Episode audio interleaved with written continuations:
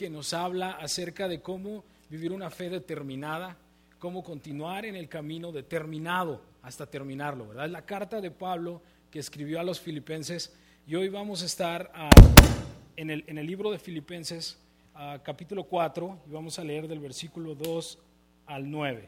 Entonces les invito a abrir sus Biblias en Filipenses 4 y vamos a estar leyendo del 2 hasta el versículo 9.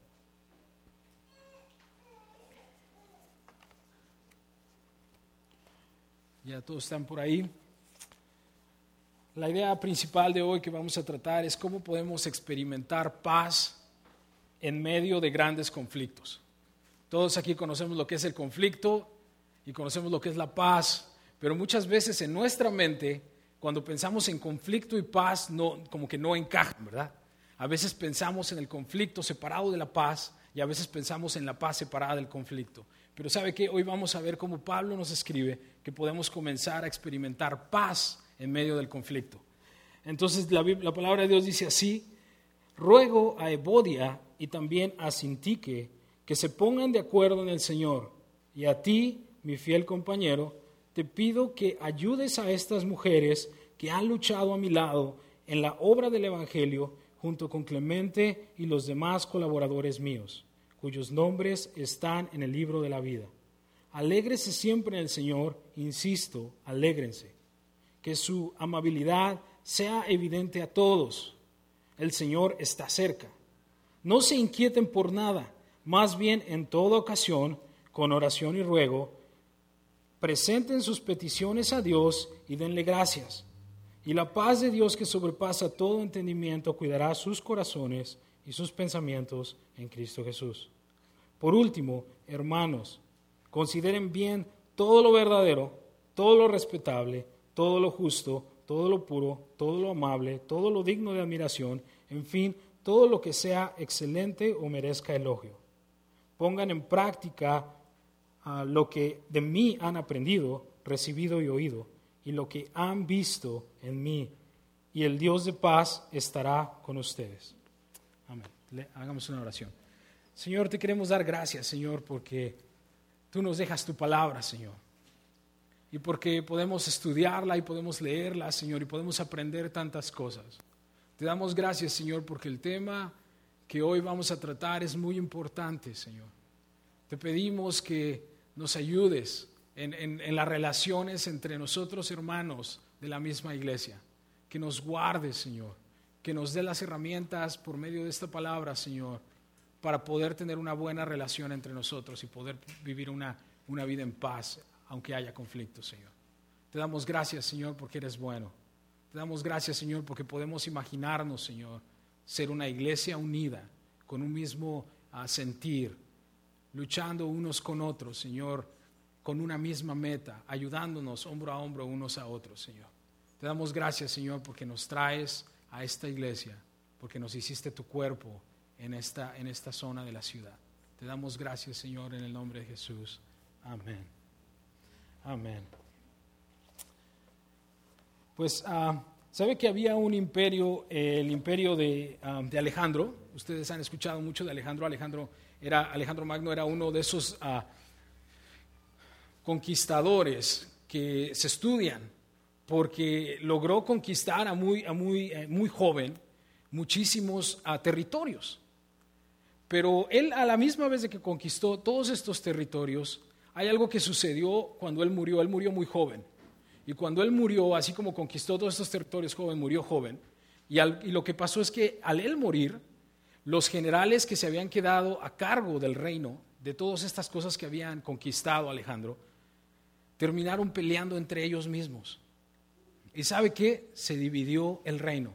Lo que podría haber sido la mejor ah, ah, conquista en la historia se convirtió en la más grande división. Se convirtió en una división porque entre ellos comenzaron a pelear. Y sabe que nosotros como creyentes estamos aquí con un propósito, con una meta. Pero sabe que es una de las cosas que, que causa mucho riesgo a la iglesia es que tengamos conflictos entre nosotros. Porque sabe que todos nosotros estamos yendo a una misma meta, perseguimos un mismo objetivo, el predicar el Evangelio a la gente. el hacer discípulos. ¿Se acuerdan? Somos una familia de amor que coopera con Dios haciendo discípulos devotos y fructíferos de Jesucristo. Ese es nuestro objetivo, el de todos ustedes. Si yo les pregunto a ustedes, usted está aquí para hacer discípulos, usted le gusta predicar la palabra, usted me va a decir que sí. ¿Sabe por qué? Porque todos estamos con ese objetivo. algunos a lo mejor nos gusta ah, la música de una forma, de otra, pero ¿sabe qué? Nosotros todos tenemos el mismo objetivo. El Señor nos puso en este lugar para hacer su cuerpo y tener un mismo objetivo. Entonces no se trata tanto de lo que yo quiero, no se trata tanto de lo que a mí me gusta, se trata de aquello que le trae gloria al Señor. No se trata de la forma en la que yo quiero que se haga, sino se trata de hacerlo de la forma que produzca beneficio para el reino. Por eso es que cuando nosotros hablamos de, esta, de esta pasaje es vital, es muy importante lo que escribe Pablo al final de esta carta.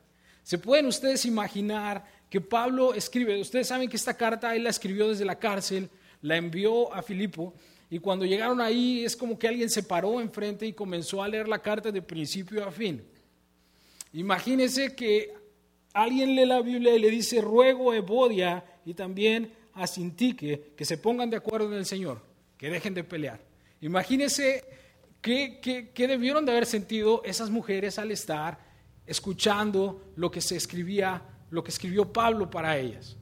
Y, vamos a ver más adelante que no fue una forma de, castigarlas, pero es tan vital, es tan importante que estemos de acuerdo en la iglesia que necesitamos estar de acuerdo que Pablo expresa esto sabiendo que esto se iba a leer en público. Y no solamente en público, sino que ahora nosotros, que aunque conocemos muy poco de estas dos mujeres, lo que conocemos en la palabra es que ellas en algún momento tuvieron un conflicto. Y sabe que fueron famosas en la historia porque tuvieron ese conflicto. Por eso es que es tan importante, hermano.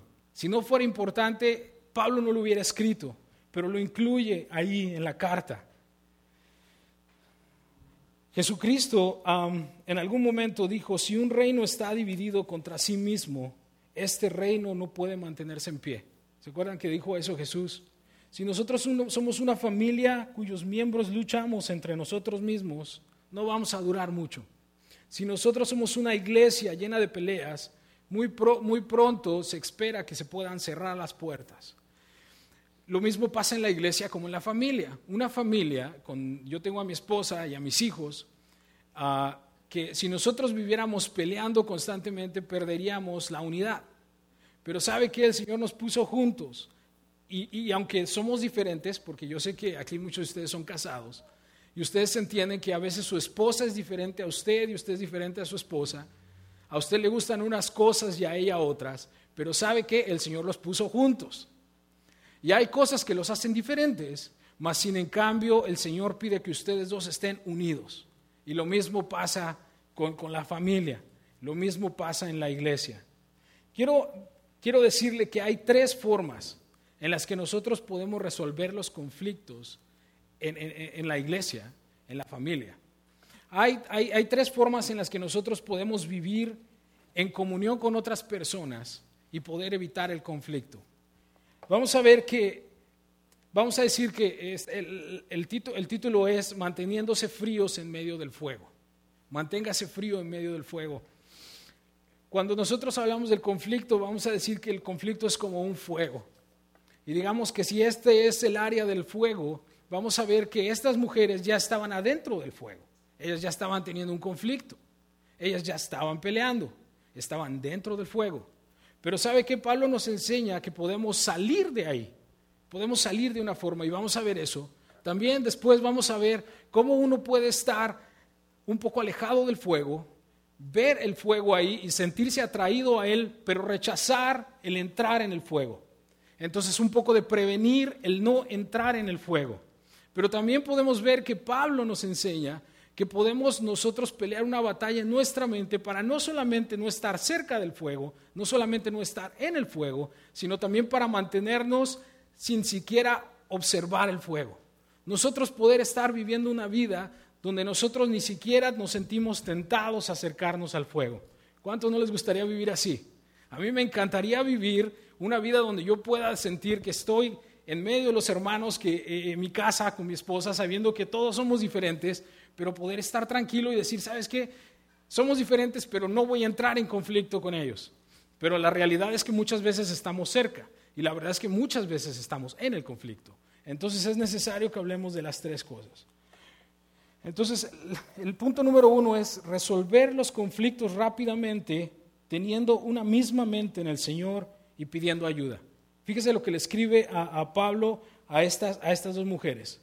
Primero les dice, tengan una misma mente. Les ruego a Evodia y también a, Sintique que se pongan de acuerdo con el Señor, que se pongan de acuerdo ¿cómo? Con el, eh, en el Señor.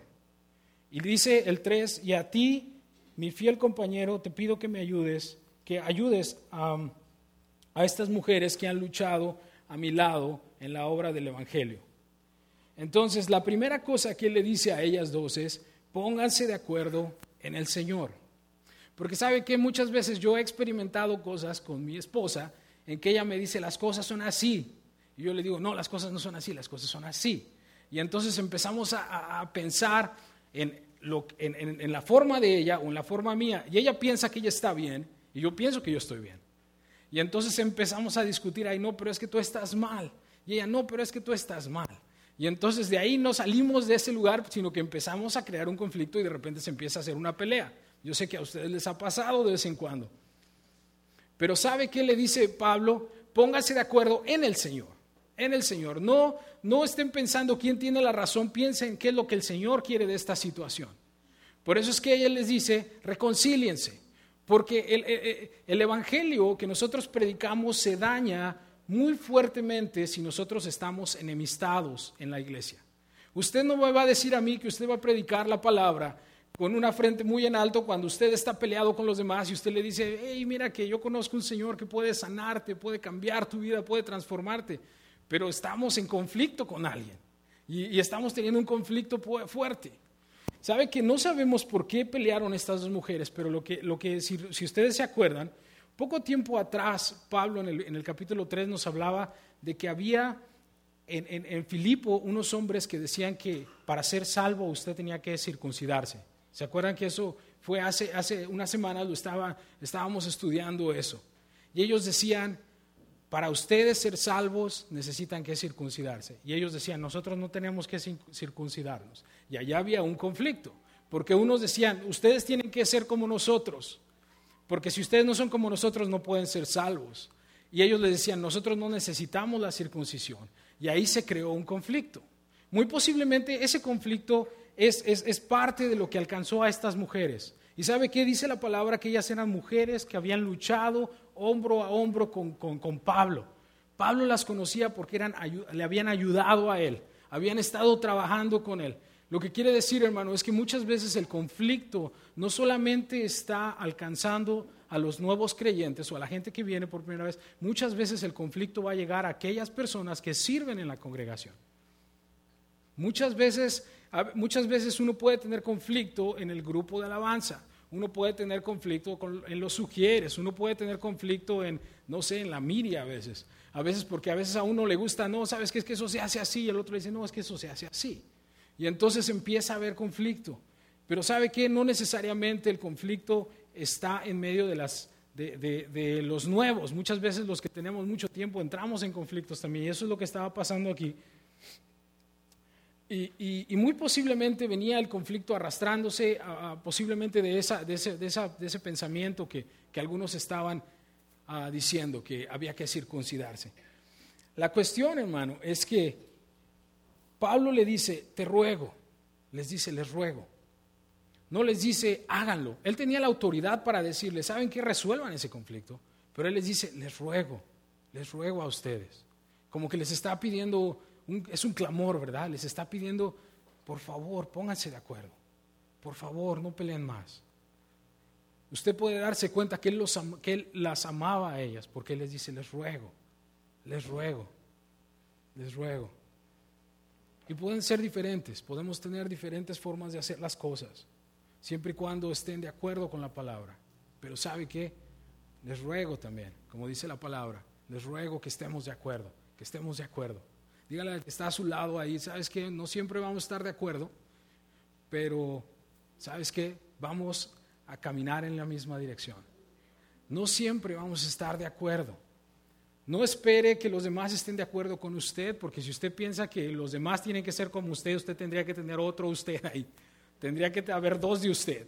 Pero sabe que no hay dos de usted, solo hay uno. Entonces, tenemos en la familia que aprender a respetar lo que los demás quieren. A lo mejor a alguien le gusta el básquetbol y a usted le gusta el fútbol y entonces ahí se hace la pelea en el control, ¿verdad? No, pero hay que cambiarle al fútbol. No, es que yo quiero ver el básquetbol. No, pero es que está mejor, el básquetbol está aburrido. No, pero es que es una Copa Mundial y ahí participan todos los países del mundo y en el básquetbol solo son de Estados Unidos. Y se hace un conflicto por eso, se puede hacer. A veces, a veces uno, ah, encuentra cosas que, que, después uno piensa y dice, ¿a poco de eso peleábamos antes? No, no necesita haber dos de uno, solamente puede haber uno. ¿Y sabe qué es lo que le dice a ellas? Es como, es como, yo estaba pensando que esto es como un uno dos. ¿Se acuerdan que la imagen de, uh, de esta uh, serie es un boxeador? No sé si la han visto, pero es un boxeador que está así agachado con unos guantes. Es la, es la imagen que estamos usando para esta serie. Y saben que estaba pensando yo en que es el, el 1-2, es cuando uno quiere resolver conflictos, uno tira, ustedes, han, uh, la mayoría de ustedes, porque somos latinos, nos gusta el, el box y muchas veces hay, hay boxeadores ahí que que se, que se usa un golpe que es el 1-2. ¿Usted lo ha escuchado? Cuando alguien está boxeando, uno da uno y luego el otro, ¿verdad? Entonces uno nunca tira un golpe, sino tira uno, dos. Y es muy efectivo, dicen, ese, ese, ese, ese uh, esa forma de pelear. Entonces, Pablo nos dice, hay un 1-2 que ustedes tienen que usar para poder resolver los conflictos. En la primera cosa, para resolver el conflicto, la, la cosa, el primer uno, el uno, el golpe uno es, sean en un mismo sentir, tengan un mismo sentir. Y el golpe número dos, o sea, el uno es, ustedes les ruego que tengan un mismo sentir. Y el golpe número dos es, a ti, mi fiel compañero, te pido que ayudes a estas dos mujeres que han luchado a mi lado, o sea, que necesita ayuda. Usted puede estar deseando tener una buena relación con alguna persona, a veces usted va a necesitar a alguien que le ayude. Yo me acuerdo que en el primer, primer año que yo estuve casado con mi esposa, fue, fue de bastantes peleas. Peleábamos mucho y peleábamos por todo. Y sabe que un conflicto nos llevaba a otro y, el coraje de un conflicto nos llevaba a tener un conflicto en otra cosa. Y sabe que estábamos en, una, etapa tan difícil que tuvimos que buscar ayuda. Y sabes que fue, mi esposa fue y, se fue a internet y buscó un, consejero cristiano que, que, nos pudiera ayudar. A veces usted necesita un hermano que ha estado aquí en la iglesia, un anciano de la iglesia que tiene sabiduría y que puede ayudarle. A veces usted necesita un consejero, a veces usted puede acercarse al pastor, a veces es un líder del grupo, pero sabe que si usted quiere resolver el conflicto, no nada más tiene que tener el deseo de hacerlo, a veces se necesita ayuda. Y sabe que a nosotros como hombres a veces eso no nos gusta, porque nosotros queremos mantener las cosas así escondidas, ¿verdad? No escondidas, pero nosotros queremos resolver esas cosas en nuestra casa. Nosotros las resolvemos solos, pero sabe que muchas veces se necesita ayuda. Yo, la verdad es que desde e, eso cambió mi vida. las pláticas que tuve con, Carlos, se llama, con Carlos, fueron tan, tan importantes que de verdad que desde ahí mi matrimonio cambió. Y sabe que muchas veces uno está en un círculo donde uno está peleando y no puede salir. Alguien tiene que venir y lo empuja a usted y entonces usted se sale del círculo y usted puede empezar a andar un camino diferente. Pero los conflictos tienden a ser muy viciosos Así es que si usted está en medio de un conflicto y usted no ha podido salir de ese conflicto, si usted lleva tres meses peleando por la misma cosa y no puede salir de ahí, a lo mejor usted necesita ayuda. Si usted ya tiene un año peleando por la misma cosa, a lo mejor usted necesita ayuda. Si usted ya tiene 10 años de casado y usted sigue peleando por la misma cosa, definitivamente usted necesita ayuda. El golpe número uno es Pónganse de acuerdo, el número dos es, quizá usted necesita ayuda.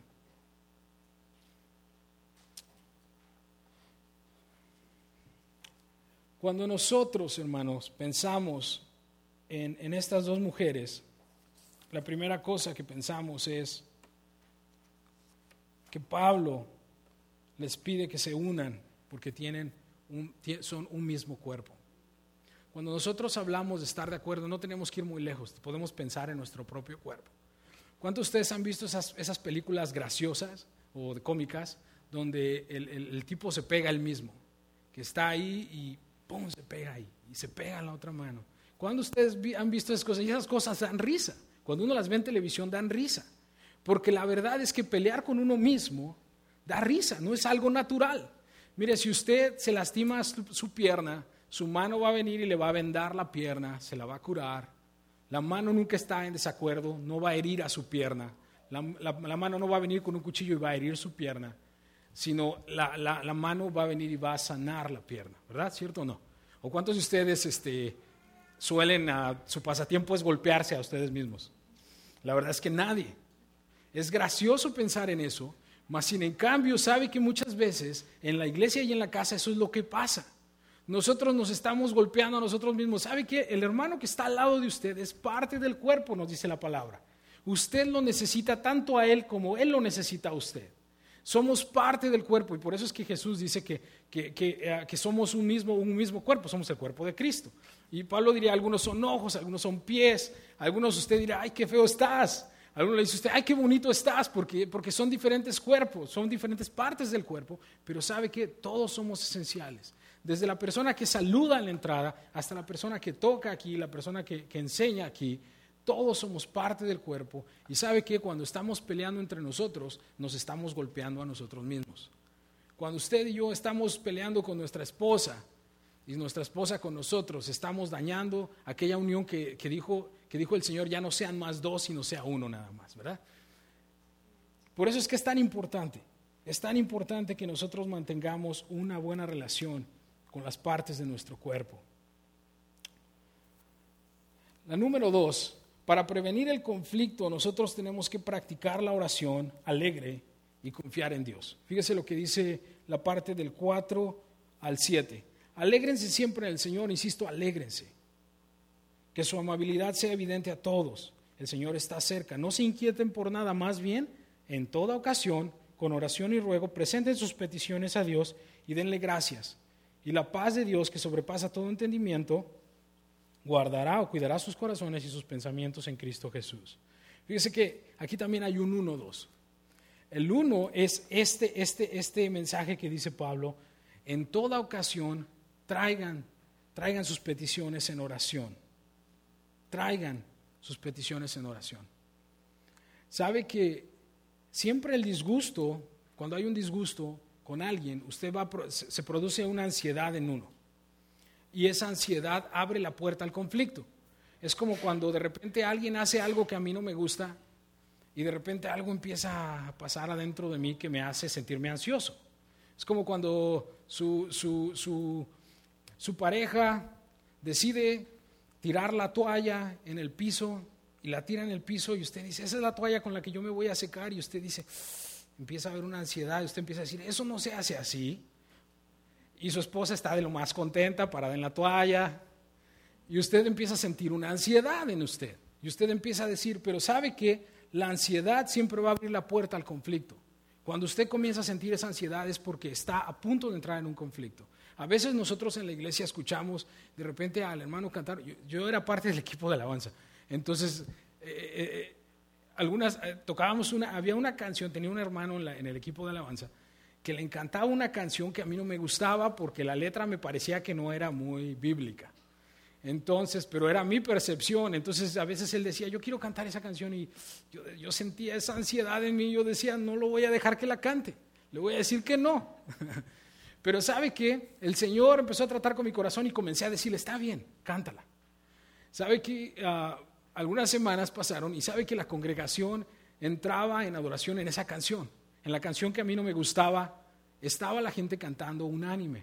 Y sabe que ahí es donde yo tuve que decir, se trata de lo que a mí me gusta o de lo que le trae gloria al Señor.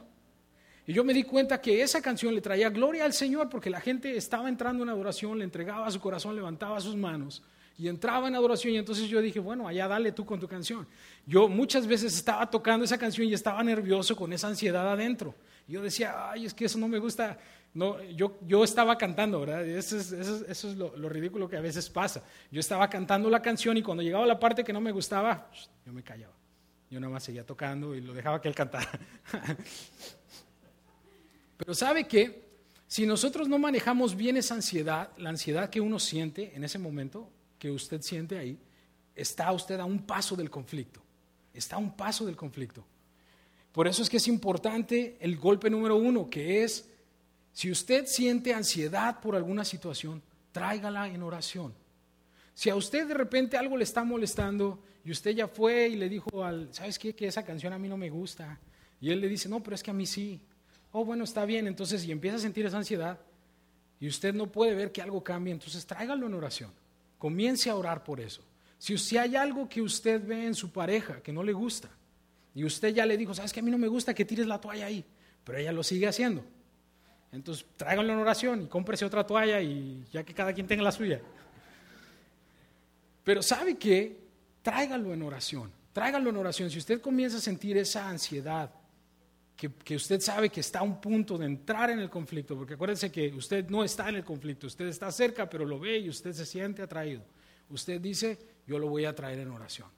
Pero ¿sabe cuál es el punto número dos, el golpe número dos, el uno, dos? El dos es confíe en el Señor que Él va a hacer.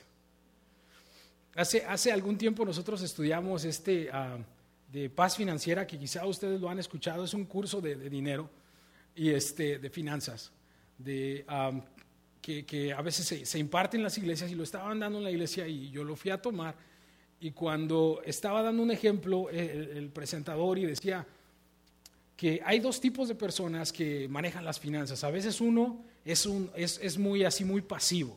Entonces, si no hay dinero, no se inquieta, si no está la luz pagada, no se siente mal, está tranquilo, usted lo puede ver y está tranquilo, usted lo ve y parece que no tiene ningún problema. Pero dice, hay otra persona que se inquieta y apenas ve que algo va a faltar y ya está desesperado. Se nos va a pasar, nos faltan cinco días para pagar la luz y no la hemos pagado. Y usted la ve inquieta ahí antes, ¿verdad? Esta persona. Y decía, hay dos clases de personas y algunas veces esas dos personas están casadas entre sí. Entonces una persona está inquieta porque se tiene que pagar la luz y la otra está tranquila, faltan cinco días todavía. Y la otra, no, pero es que ya faltan cinco días, tenemos que pagar. Y él decía que a veces la persona inquieta lo que tenía que hacer era hacer una lista de lo que, de lo que la persona deseaba. Decir, ¿sabes qué? A mí me gustaría que se pagara los biles cinco días antes de, de que llegue la fecha, por decir algo. Y entonces decía que haga su lista, escriba su lista y désela al pasivo désela y dígale, esto es lo que yo espero de ti. Y decía, el consejo para el pasivo era hacerlo, ¿verdad? Hacer todo lo posible para hacerlo. Pero el consejo para, para la persona que estaba este, nerviosa era, después que le dio la lista, cállese, cállese. Porque sabe que decía él que muchas veces uno viene, pero ya te dije que ya faltan cinco días, y luego otra vez y otra vez ya te dije que faltan cinco días. Y sabe que a veces lo único que se necesita es que uno calle y permitir que la otra persona haga algo. ¿Sabe qué? A veces uno necesita esperar en el Señor y, ya. O sea, si, si, usted está teniendo un conflicto con alguien, usted lo que puede hacer es, ya, pues ya se lo dijo, ya cállese. Váyase a orar y espere que el Señor responda a la oración. Porque usted cree que el Señor puede responder la oración, ¿verdad? Recuerde que esta no es su iglesia. Esta es la iglesia del Señor. ¿Y usted cree que si la persona que está cantando una canción que a usted no le gusta va a dañar la iglesia, ¿usted cree que el Señor se va a quedar tranquilo en eso?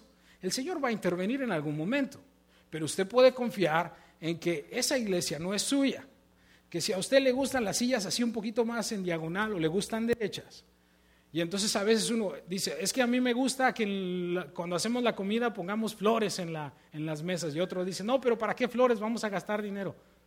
Pero acuérdese, no, no, no tiene por qué pelear por esas cosas. Lo que podemos hacer es esperar que los demás escuchen lo que nosotros les hemos dicho y después esperar en el Señor que Él va a resolver el conflicto. La tercera cosa, déjenme ver cuánto, no me quiero... La tercera cosa que ustedes y yo podemos hacer para evitar el conflicto, recuerden, estábamos en el conflicto y para salir del conflicto, ¿qué teníamos que hacer? Número uno, teníamos que ponernos de acuerdo y permitir que otros nos ayuden, ¿verdad? Si nosotros estamos lejos del conflicto y estamos sintiendo que nos vamos a sentir atraídos, vamos y traemos nuestras peticiones en oración y ruego y esperamos en que el Señor las va a contestar para que la paz de Dios guarde nuestros corazones. Entonces usted ya no se va a sentir inquieto por lo que usted le inquieta ahora. La tercera cosa que podemos hacer para que nosotros evitemos a todo a costa el poder siquiera sentirnos tentados a entrar en conflicto, lo encontramos en, en el final. Por último, hermanos, consideren bien todo lo bueno, todo lo respetable, todo lo justo, todo lo puro, todo lo amable, todo lo digno de admiración, en fin, lo que sea excelente o merezca elogio, pongan ah, en práctica, oh perdón, hasta ahí, lo que sea excelente o merezca elogio. Fíjense todo lo que dice, hermanos, consideren bien todo lo verdadero, todo lo respetable, o sea, las cosas buenas, ¿verdad? Todo lo justo, todo lo puro, todo lo amable, todo lo digno de admiración. Cuando usted piensa en alguna persona de, la congregación, hermano, ¿qué es lo primero que viene a su mente?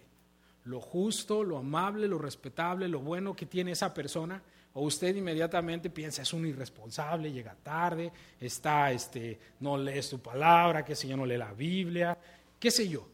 ¿Qué es lo primero que viene a su mente cuando usted piensa en su esposa? No, pero es que se gasta el dinero, me usa mis tarjetas, se va a comprar zapatos. ¿Qué es lo primero que piensa cuando piensa en su esposo? No, pues es que solamente se la pasa en la televisión, está. ¿Sabe qué? Nosotros podemos estar cerca del conflicto más cuando cada vez reconocemos las, cuando estamos solamente pensando en las cosas negativas de esa persona. Y le voy a ser honesto, ah, y yo creo que usted puede ser honesto conmigo también. Yo no soy perfecto. Y sabe que usted ahorita aquí me ve y usted está tranquilo, pero yo sé que si pasara unos días aquí, usted empezaría a decir, ah, mira, pero el hermano es esto, el hermano es esto y aquello, y puede encontrar cosas malas en mí. Yo lo sé, usted no me lo tiene que decir, yo lo sé. No soy perfecto, aún no lo soy. Por eso se acuerdan que Pablo hace poco decía, Hace poco decía, no es que ya lo haya alcanzado, sino que sigo, prosigo a la meta. Yo todavía no estoy terminado, dice, no crean que yo ya lo hice. Todavía estoy prosiguiendo a la meta. Entonces, usted cuando vea a sus hermanos o, vea eh, a las personas en su familia, usted entienda que son personas que no están terminadas aún, están en construcción. Algunos tienen unas playeras aquí que dicen está en construcción, ¿verdad? Porque, porque es la verdad, esto está en construcción. Pero sabe que nosotros tenemos dos opciones. Podemos empezar a ver los defectos que tiene nuestro hermano o empezamos a ver las cosas buenas. ¿Sabe qué? Porque hay cosas buenas.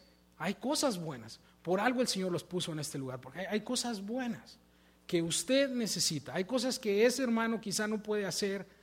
Que, eh, perdón, ese hermano puede hacer que usted no puede. Y usted lo necesita. Pero ¿sabe qué? Quizá usted no las ha visto porque ha estado pensando solo en las cosas negativas. El golpe número uno para estar lejos del conflicto, ni siquiera acercarse, es comience a darse cuenta. De mire, no, no, no, no le voy a pedir que, que se vaya y lo haga en tres meses, comience a hacerlo ahora. Comience a pensar qué es lo que esta persona o este hermano o mi esposa o mis hijos hacen bien. ¿Qué es aquello que yo puedo pensar en ellos que es elogiable? ¿Qué cosas puedo pensar en ellos que es justo, que es bueno? ¿En qué cosas puedo pensar? Y sabe qué? Usted en ese momento en el que empiece a pensar así, usted va a empezar a sentir cierta empatía. Y el día que se equivoquen, usted va a decir, bueno, se equivocó, pero bueno, al final es un buen tipo. Al final hace las cosas bien, tiene buenos valores.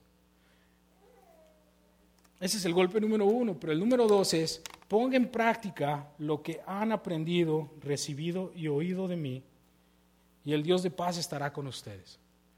A veces necesitamos también observar a otras personas que no tienen conflictos. Usted puede escuchar, a lo mejor acercarse a alguno de los ancianos o ver a su pastor y preguntarle, oye pastor, ¿por qué tú no te peleas con los hermanos? Yo lo veo que este hermano tiene estos defectos, pero sabes que yo te veo que tú estás tranquilo. Empiece a ver cómo, cómo los líderes o cómo personas como Pablo mostraban que a pesar de que había cosas que podía él él podía reprochar de la iglesia, elogiaba, oraba por ellos. ¿Por qué oraba por ellos? Por las cosas buenas, le daba gracias a Dios por lo que ellos hacían. Si nosotros, hermanos, queremos evitar tener conflictos, necesitamos comenzar a reconocer las cosas buenas de los, que están alrededor de nosotros y comenzar a ver a otros, a otros. Fíjese que las tres cosas, las tres cosas están alineadas. Para salir del conflicto, yo tengo que ponerme de acuerdo con la otra persona, ¿verdad? Es mi responsabilidad. Nadie lo va a venir a usted y le va a decir, póngase de acuerdo, usted tiene que estar en una misma mente con el Señor, ¿verdad? Esa es una. Usted tiene que venir en oración. Nadie lo va a venir y lo va a poner en oración, es su responsabilidad. Y la tercera es pensar cosas positivas, ganar la batalla en la mente, es su decisión y es su responsabilidad. Nadie lo tiene que obligar a usted a hacer eso. Usted lo tiene que hacer por usted mismo. Ahora, las otras tres, usted tiene que confiar en otra persona. Porque el que le va a ayudar a usted cuando está en el conflicto, a lo mejor un consejero, un anciano o el pastor, usted tiene que confiar en lo que esa persona va a hacer. Usted tiene que confiar en el Señor que va a contestar sus oraciones. Y usted tiene que confiar también en el testimonio de aquellos que tienen una buena, una buena relación con las personas de la iglesia. Sabe que si, si nosotros, si yo tuviera aquí dos vasos, yo tuviera aquí dos vasos, y en uno de esos vasos yo aquí tengo esta agua, ¿verdad? Digamos que en uno de esos vasos yo tiro esta agua, es pura, está limpia, y en la otra pongo un poco de agua, pero ahí le echo salsa, le echo ketchup, le empiezo a echar unas piedritas, un poco de lodo. ¿Sabe qué es lo que pasa? Que el día en que yo me tropiece con este, con este lugar y ese vaso se caiga, lo que va a pasar es que va a ser un desastre, ¿verdad? Va a empezar a ensuciarlo todo. Todo va a estar manchado. Eso es lo que pasa cuando en nuestra mente estamos trayendo cosas negativas. Usted quiere que cuando alguien choque con usted, de repente empiecen a salir un montón de cosas por ahí feas. Eh, eh, eh, necesitamos empezar a poner cosas limpias en nuestra mente. Cuando nosotros le echamos a ese mismo vaso agua y si alguien choca con usted, hasta se va a refrescar. Porque va, va, a decir, oh, mira, yo tenía calor y ahora ya me siento más tranquilo, ¿verdad? Esa es la diferencia, la diferencia que se hace cuando nosotros tenemos una mente que, que nos permite que nos permite pensar cosas positivas de los demás. Usted sabe que nosotros somos una familia, como decíamos al principio. Usted tiene una familia allá en Portage Park. Nosotros servimos en Portage Park y nosotros estamos allá trabajando en esa comunidad porque ahí vivimos. Usted vive aquí y usted está trabajando en esta comunidad porque usted vive aquí. Y sabe que, hermano, pero somos una familia. Ustedes y yo somos una familia. Usted y la persona que está sentada a su lado es una familia. Y sabe que es tan importante que mantengamos la unidad, porque el Señor nos ha mandado a predicar una palabra, un evangelio que trae salvación al mundo. La necesidad más grande del mundo es el Señor. Y sabe que cuando usted está ocupado peleándose con el otro, se olvida de la gente que está afuera. Por eso es que es importante. ¿Se puede imaginar usted, cada uno de ustedes en amistad, en amor, llevándose bien, trabajando juntos, predicando la palabra a la calle, saliendo, sin tener esos problemas pequeños de que a mí me gusta esto a mí me gusta aquello, sino estando concentrados en que yo sé que a ti te gusta a esa música y a mí me gusta esta, pero sabes que a los dos nos encanta predicar el Evangelio y salgan juntos y prediquen el Evangelio. ¿Sabe que Eso haría un cambio en todo el barrio de aquí, se los aseguro. Y el Señor nos ha llamado para eso, para que estemos juntos. ¿Cómo le gustaría a usted que fuera así su iglesia? A lo mejor así es. A lo mejor así es y yo solamente estoy aquí de visita y estoy pensando en la mía y entonces allá hay muchos conflictos y pero a lo mejor usted en su iglesia sí son así, síganlo haciendo, síganlo haciendo.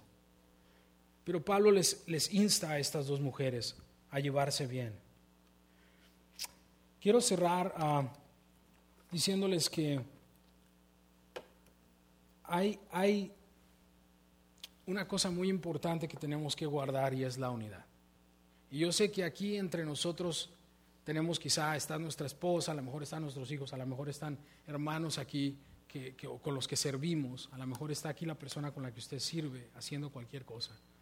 Quiero invitarle a hacer este llamado al altar o este llamado final para que usted busque a una de esas personas. Mire, quizá usted sabe que usted ha estado en conflicto con alguna persona y sabe que usted necesita darle un abrazo. No lo resuelva ahorita. Solo dígale, ¿sabes qué? Me he dado cuenta de algo. Y sé que la forma en la que estamos haciendo las cosas o como las hemos estado haciendo no está bien. No está bien.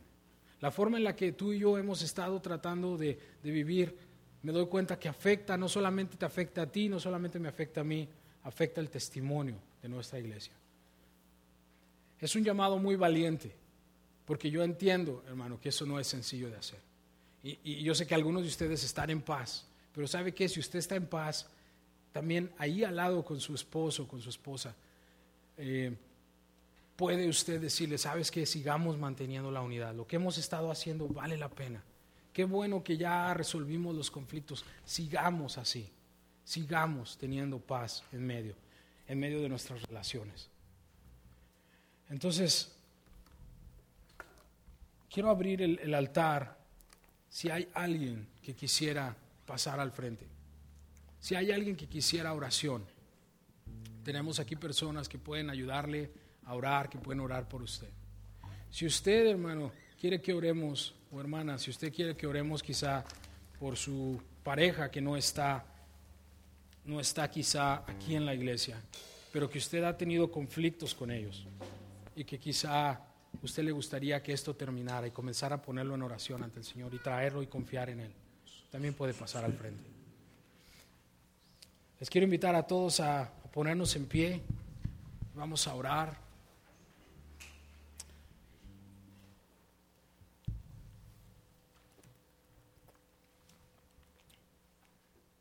Señor, te queremos dar gracias porque tú pusiste, Señor, personas alrededor de nosotros, porque nos llamaste a vivir en comunidad, porque nos llamaste para poder tener un cuerpo de hermanos. Te pedimos que nos perdones, Señor, si hemos afectado de alguna forma alguna otra, algún otro miembro de nuestra iglesia pero también si hemos estado afectando a alguna persona en nuestra familia. Entendemos, Señor, por lo que